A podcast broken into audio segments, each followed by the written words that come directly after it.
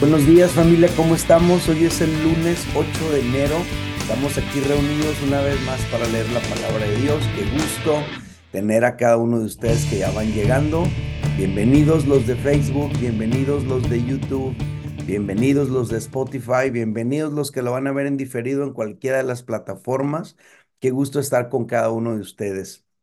Hoy toca leer Proverbios 8. Acuérdense, vamos un proverbio de acuerdo al día del mes. Vamos a leer hasta el día 31 los proverbios. Todos los días de lunes a domingo estamos leyendo la palabra de Dios juntos. Así que vamos a orar, vamos a abrir el corazón para que podamos recibir lo que Dios tiene para nosotros. Padre, gracias por esta mañana. Hoy estamos cumpliendo una semana leyendo la Biblia juntos. Se está, se está construyendo una comunidad muy bella, Señor. Estamos aprendiendo de ti y estamos disfrutando nuestra oportunidad para exponernos a tu palabra.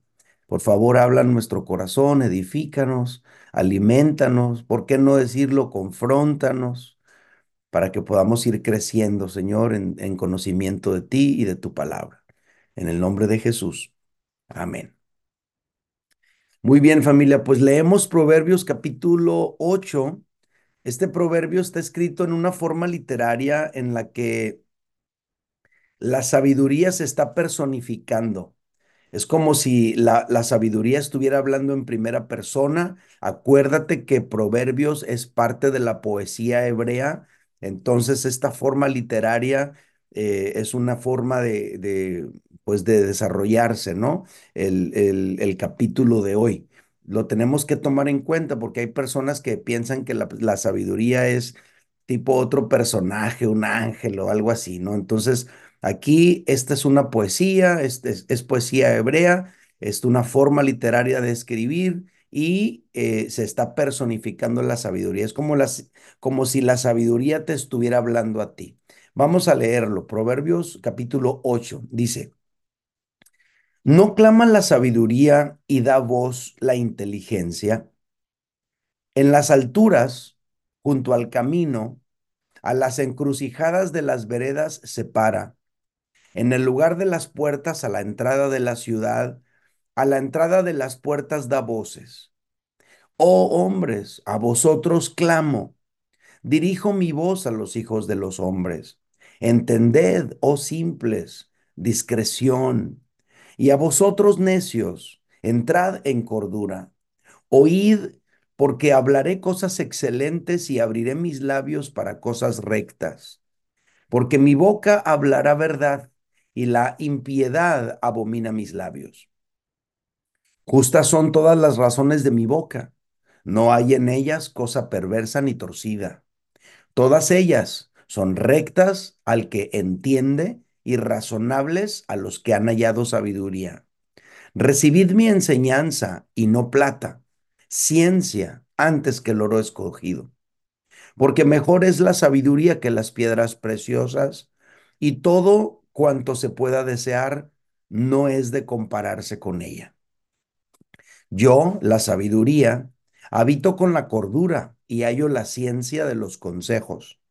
El temor de Jehová es aborrecer el mal, la soberbia y la arrogancia, el mal camino, y la boca perversa, aborrezco. Conmigo está el consejo y el buen juicio. Yo soy la inteligencia, mío es el poder, por mí reinan los reyes y los príncipes determinan justicia. Por mí dominan los príncipes y todos los gobernantes juzgan la tierra. Yo amo a los que me aman y me hallan los que temprano me buscan. Las riquezas y la honra están conmigo, riquezas duraderas y justicia. Mejor es mi fruto que el oro y que el oro refinado mi rédito mejor que la plata escogida. Por vereda de justicia guiaré, por en medio de sendas de juicio, para hacer que los que me aman tengan su heredad y que yo llene sus tesoros. Jehová me poseía en el principio, ya de antiguo, antes de sus obras. Eternamente tuve el principado desde el principio antes de la tierra. Antes de los abismos fui engendrada, antes que fuese las fuentes de las muchas aguas, antes que los montes fuesen formados, antes de los collados ya había sido yo engendrada. No había aún hecho la tierra, ni los campos, ni el principio del polvo del mundo. Cuando formaba los cielos, allí estaba yo.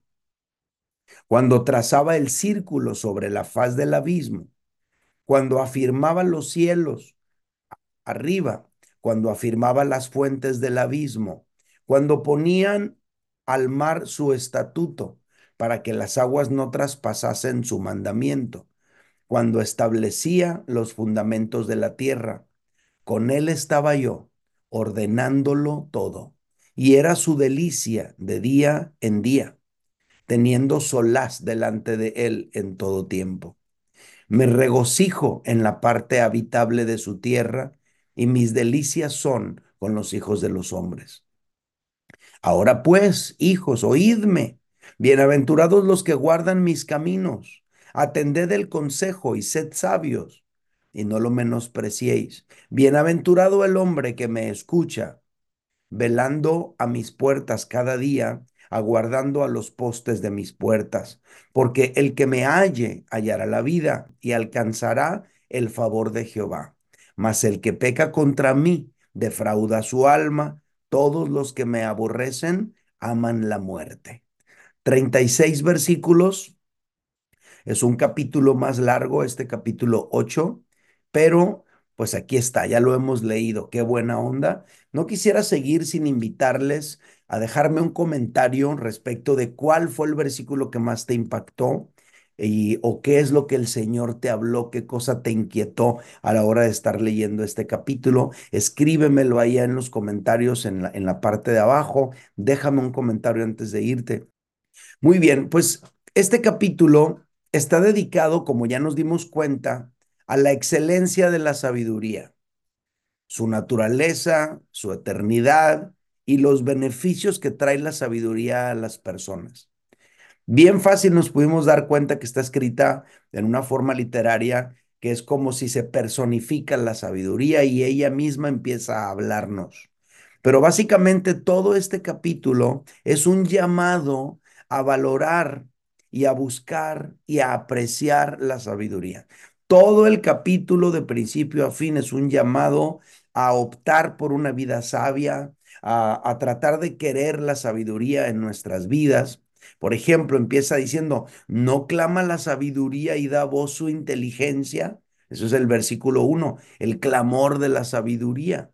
Y luego el versículo 4, oh hombres, a vosotros clamo, dirijo mi voz a los hijos de los hombres. Es la sabiduría haciéndote un llamado a abandonar la vida necia, la vida impulsiva, la vida que se rige por arranques, por emociones y optar por una vida sabia. Versículo 32. Estoy demostrándoles cómo es un llamado este capítulo de principio a fin a optar por una vida sabia. Versículo 32. Ahora pues, hijos, oídme. Bienaventurados los que guardan mis caminos, ¿no? Entonces, todo el capítulo está llamándonos a que tú y yo abandonemos la necedad y optemos por una vida de sabiduría. Ahora, algo que no tengo en mis notas, pero que vale la pena mucho agregar para conectar con el primer proverbio que leímos, es que la sabiduría está al alcance de todos los que la quieren. Por ejemplo, versículo 2, en las alturas junto al camino, a las encrucijadas de las veredas separa, en el lugar de las puertas, a la entrada de la ciudad, a la entrada de las puertas da voces.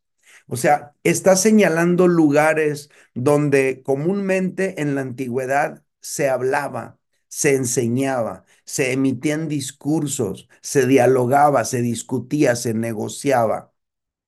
Por ejemplo, a la entrada de las puertas, en las entradas de las ciudades, allí se arreglaban negocios, se debatían asuntos, se juzgaban situaciones. Por ejemplo, entonces, pues ahí estaba presente el buen juicio, la sabiduría, los argumentos, la razón. Luego dice, a la encrucijada de las veredas se para, ¿no? Como que cuando alguien quería emitir un veredicto, una idea, una filosofía, un criterio, se paraban donde la gente fuera pasando, en, la, en el cruce de caminos, ¿no?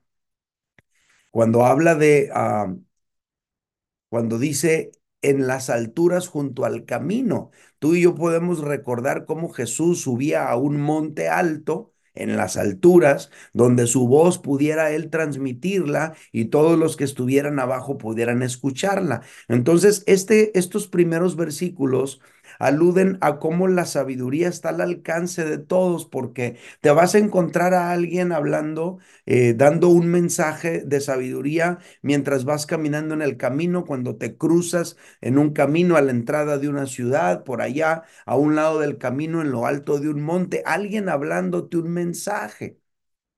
A eso aluden estos versículos. Y tú y yo podemos recordar, por ejemplo, muchos momentos en la escritura donde los negocios se arreglaron a la entrada de la ciudad. Cuando el apóstol Pablo hablaba, por ejemplo, en las plazas de las ciudades el mensaje de Jesucristo, o Jesús hablando arriba de un monte para que toda la, la comunidad lo pudiera escuchar. A eso aluden estos primeros versículos. Ok, este capítulo, de manera gradual, nos va dando razones del por qué tú y yo deberíamos buscar una vida más sabia. Esto nos lo vamos encontrando en todo el capítulo. ¿Por qué tú y yo deberíamos eh, perseguir o buscar una vida más sabia? Te voy a mencionar tres de las que están conmigo. Por ejemplo, dice, versículo 14, 8:14, conmigo está el consejo y el buen juicio. Yo soy la inteligencia, mío es el poder, dice. Por mí reinan los reyes y los príncipes determinan justicia. Por mí dominan los príncipes y todos los gobernadores juzgan la tierra. O sea, estos versículos te hablan de que cuando tú y yo optamos por una vida más sabia, vamos a obtener la capacidad o una capacidad especial para administrar y para, y para dirigir. Un necio puede acabar con la bendición que recibió, pero un sabio puede multiplicar esa bendición que recibió. Es la diferencia entre, una, entre un necio y un sabio. El necio se acaba la herencia de la familia. El sabio, aunque no reciba herencia, lo poco que recibe, la profesión que sus padres le dieron, lo puede hacer multiplicar hasta que prospere. Ahora, esta declaración a mí me hace pensar en dos hombres que están en la Biblia, dos reyes precisamente. Salomón, el rey sabio, que multiplica lo que recibió, ¿no? Edifica un reino más grande que el reino de su padre, David. Su padre David le hereda un reino y él lo hace más grande que el de su padre. ¿Por qué? Por la sabiduría que tenía. Pero al mismo tiempo me estoy acordando de Roboam, hijo de Salomón, que dividió el reino de su padre por ser un necio. Entonces, familia, un necio puede acabar con la bendición que recibió y un sabio puede multiplicarla. O sea, obtener sabiduría te da la capacidad para administrar y para dirigir lo que Dios te ha dado. Familia, ¿cuántas veces personas bendecidas pierden todo por su falta de sabiduría? Pierden su matrimonio por un arranque, por una tentación, por no poder resistir la seducción del pecado. Pierden sus familias, pierden sus negocios, por su incapacidad de administrar lo que Dios les da, por su incapacidad de dirigir eh, con madurez por la incapacidad de dirigir bajo la autoridad de Dios, ¿no? Entonces, esto es algo muy, eh, muy interesante y muy significativo. O sea, una persona que busca sabiduría es una persona que va a tener esa capacidad para administrar lo que Dios le ha dado, lo que Dios ha puesto bajo su autoridad. Por mí reinan los reyes, dice. Se está hablando de personas en eminencia. Los príncipes determinan justicia. Personas en eminencia que tienen la capacidad de dirigir aquello que se les ha eh, conferido. Entonces tú y yo Somos bendecidos al tener vida y salud. Tú y yo somos bendecidos al tener un matrimonio. Tú y yo somos bendecidos ya al tener una familia. Escucha bien. Pero solo con sabiduría podremos administrar todas esas bendiciones que Dios nos da. Lo voy a repetir porque esto es importante. Somos bendecidos al tener vida y salud. Si tú empezaste este año con vida y salud, si tú empezaste este año con matrimonio, con familia, con hijos, con un negocio, con una economía estable, eres bendecido. Pero solo con sabiduría podremos administrar esas bendiciones que Dios nos da. Entonces, primera razón del por qué tú y yo deberíamos buscar la sabiduría. Obtienes capacidad para administrar y dirigir. Número dos, versículos 18 al 21 dice, las riquezas y la honra están conmigo, riquezas duraderas y justicia. Mejor es mi fruto que el oro y que el oro refinado, y mi rédito mejor que la plata escogida. Yo aprendo aquí que quienes buscan la sabiduría obtienen una vida justa y próspera, según lo que percibo en estos versículos. Porque el verso 21 dice, para hacer que los que me aman tengan su heredad y que yo llene sus tesoros. Por vereda de justicia guiaré por en medio de sendas de juicio. Eso es lo que dice la palabra de Dios aquí. Entonces la persona inclinada a buscar la sabiduría podrá edificar una vida más justa, más próspera y por más tiempo. Por eso dice aquí, muy interesante, dice versículo, versículo 18, las riquezas y la honra están conmigo, riquezas duraderas y justicia. O sea, tú y yo buscamos la sabiduría de Dios para vivir nuestras vidas y vamos a poder obtener, ¿verdad? Vamos a poder edificar una vida más justa, dice, y justicia, y más próspera por más tiempo. No será algo fugaz, algo que llegó y se fue.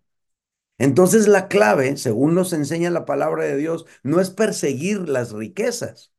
La clave es perseguir la sabiduría para administrar las riquezas que Dios nos va dando con, con el paso del tiempo. Pensemos, por ejemplo, en algunos deportistas, en algunos artistas famosos que por su talento en alguna vez, en alguna ocasión, en algún momento de su vida, recibieron grandes ganancias, ¿no? Recibieron millonarias cantidades de, dinero por haber ganado una pelea, por haber ganado una competencia, por haber ganado un concurso, por haber vendido millones de discos, ¿no? Y obtuvieron una fortuna. Bueno, esas grandes ganancias por la falta de sabiduría Muchos de ellos la perdieron por completo y después terminaron en la miseria. Entonces el consejo de este capítulo es, no busques la riqueza, busca la sabiduría. Si tú buscas la sabiduría, vas a obtener la riqueza y por más tiempo. Proverbios 8, 19 dice, mejor es mi fruto que el oro. O sea, más que buscar el oro, deberíamos buscar el fruto que la sabiduría produce en nosotros. Mejor es mi fruto que el oro refinado, mi rédito mejor que la plata escogida. Mejor que buscar la plata y el oro, busquemos el fruto de una vida sabia. Y eso va a ser, va a dejarte mejores beneficios, mejores resultados. Ahora, nosotros como padres, siempre aterrizamos aquí, ¿no? Nosotros como padres debemos enseñar a nuestros hijos a buscar ser sabios más que buscar dinero. Nosotros, como padres, debemos enseñar a nuestros hijos a buscar ser sabios más que buscar dinero. Si buscan dinero, siendo necios podrían perderse. Si buscan ser sabios, el dinero lo obtendrán tarde o temprano. Entonces tú y yo como padres debemos enseñar a nuestros hijos a buscar ser sabios más que buscar dinero. Si buscan dinero y son necios, podrían perderse. ¿Conoces a alguien que se perdió en cuanto obtuvo dinero? Mi abuela me decía desde que yo estaba chiquito, hijo, el que nunca tiene y llega a tener, loco se quiere volver. ¿Qué es lo que nos está enseñando ese proverbio de mi abuela? Pues básicamente que las personas sin sabiduría que de repente tienen dinero se vuelven locos, lo despilfarran, ¿no? Entonces, enseñemos a nuestros hijos a buscar ser sabios más que buscar dinero, porque si buscan dinero siendo necios, podrían perderse, pero si buscan ser sabios, el dinero lo obtendrán tarde o temprano. Este es un reto de nosotros como padres. A tus hijos no les des todo lo que te pidan que ellos aprendan que no van a obtener todo lo que quieren, que ellos aprendan que la vida es así. Y cuando algo no lo puedan obtener, ellos ya van a estar tranquilos, no se van a deprimir, ni se van a frustrar, ni van a querer acabar con su vida, ni se van a querer suicidar. Van a entender que la vida es así, que no siempre tienes todo lo que quieres y que es mejor ser sabios que tener dinero. Eso es algo que nuestros hijos lo van a aprender por la instrucción que nosotros les podamos dar. ¿Sale? Bueno, tercer, tercer ah, razón del por qué deberíamos buscar una vida más sabia. La primera fue, obtienes capacidad para administrar y dirigir las bendiciones que Dios te da. Lo segundo, obtienes una vida justa y próspera. Y lo tercero, la tercera razón, y esta es la mejor de todas, familia, la búsqueda de la sabiduría te lleva a Dios. La búsqueda de la sabiduría te lleva a Dios. Cuando una persona busca ser más sabia y trata de encontrar sabiduría para su vida, tarde o temprano va a descubrir a Dios en el proceso. Fíjate lo que dice, versículo 22, Jehová me poseía en el principio. La sabiduría está hablando aquí, ¿no? Como ya les expliqué. Dice, en el principio, antes de que existieran todas las cosas, Dios me tenía con él. Jehová me poseía en el principio, ya de antiguo, antes de sus obras. Eternamente tuve el principado desde el principio, antes de la tierra, porque si Dios es sabio y Él es eterno, y Él es antes de todas las cosas y será después de todas las cosas. Por eso dice la sabiduría, eternamente tuve el principado desde el principio, antes de la tierra. Ahora, esta palabra principado no está hablando de, de, un cetro de gobierno. Principado tiene que ver con un lugar. La sabiduría es primero que la tierra. Eternamente tuve el principado desde el principio, antes de la tierra. Entonces, estos versículos del 22 al 30, ¿eh? Porque todo esto empieza a narrar, por ejemplo, antes de los abismos fui engendrada. Antes que fuesen las fuentes de las muchas aguas, antes que los montes fuesen formados, antes de los collados ya había sido yo engendrada. Me llama mucho la atención que la sabiduría habla y dice, yo fui engendrada antes de que existiera todo lo demás. Y al decir, fui engendrada, está hablando que hubo algo antes que la sabiduría.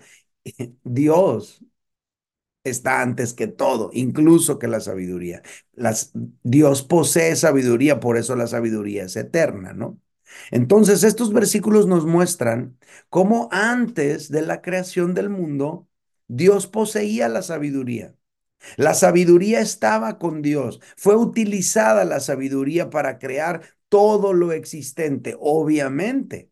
Tú observas lo matemático que está creado el mundo, el universo, tú observas lo perfecto que está diseñado el universo, nuestro cuerpo, la creación misma, y entiendes que tuvo que haber sabiduría allí.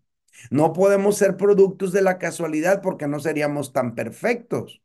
La, la, casualidad no crea nada. Es un Dios sabio el que crea todo. Entonces, la sabiduría estaba con Dios y fue utilizada para crear todo lo que existe. Verso 30, con Él estaba yo, creándolo todo. Y era su delicia de día en día. Este me encantó. Teniendo solaz delante de Él en todo el tiempo. Qué bendición, qué, hermoso suena eso. Ahora, el que con humildad busca sabiduría, lo voy a repetir, el que con humildad, subrayo, con humildad, el que con humildad busca la sabiduría, tarde o temprano llegará a Dios mismo, porque la sabiduría está con Dios. El que con humildad, no con arrogancia, el que con humildad, no con despotismo, el que con humildad, eh, no, con, no, no con ansias de dominar a otros, el que con humildad busca la sabiduría, no la sagacidad. No el ser malicioso y más vivo que los demás para ganarles el tirón, no. El que con humildad busca la sabiduría, una vida más sabia, más recta, más alineada a lo bueno. Tarde o temprano llegará a Dios, porque la sabiduría está con Dios. Verso 35, porque el que me halle hallará la vida y alcanzará el favor de Jehová. Fíjate, el que me halle hallará la vida y alcanzará el favor de Jehová. Por eso digo, el que con humildad busca la sabiduría, tarde o temprano encontrará a Dios. Conclusión, familia. Siempre será más conveniente buscar una vida sabia y pedirle a Dios sabiduría todos los días para vivir nuestra vida, para administrar nuestras bendiciones, para dirigir nuestros matrimonios y familias, para decidir correctamente. Siempre será más conveniente.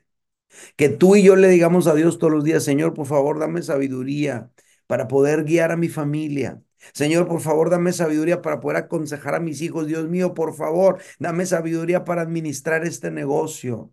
O como le digo yo, Dios mío, por favor, dame sabiduría para poder dirigir tres congregaciones en tres ciudades diferentes, con tres culturas diferentes, tres maneras diversas de ser. Dame sabiduría. Ese es un clamor que tú y yo debemos de hacer constantemente. Siempre será más conveniente buscar una vida sabia, siempre. Porque mejor es la sabiduría que las piedras preciosas y todo cuanto se puede desear no es de compararse con ella.